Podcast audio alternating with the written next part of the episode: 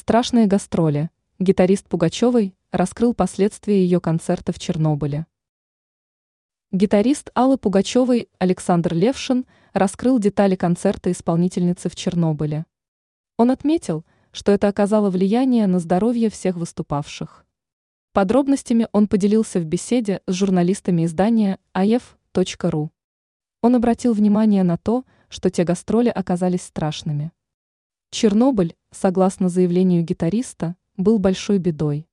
По его словам, они ехали на выступление и не осознавали, что реактор излучает по полной. Он сообщил, что некоторые после данной поездки и вовсе заболели. Левшин рассказал, что повидали они там немало страшного. Он поделился воспоминаниями о том, как они въехали в город Припять.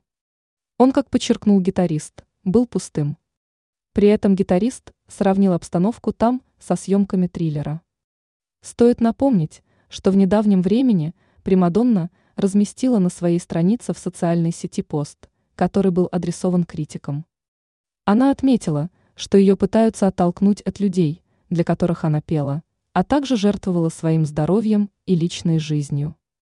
Исполнительница сообщила, что свою миссию она в данном случае выполнила.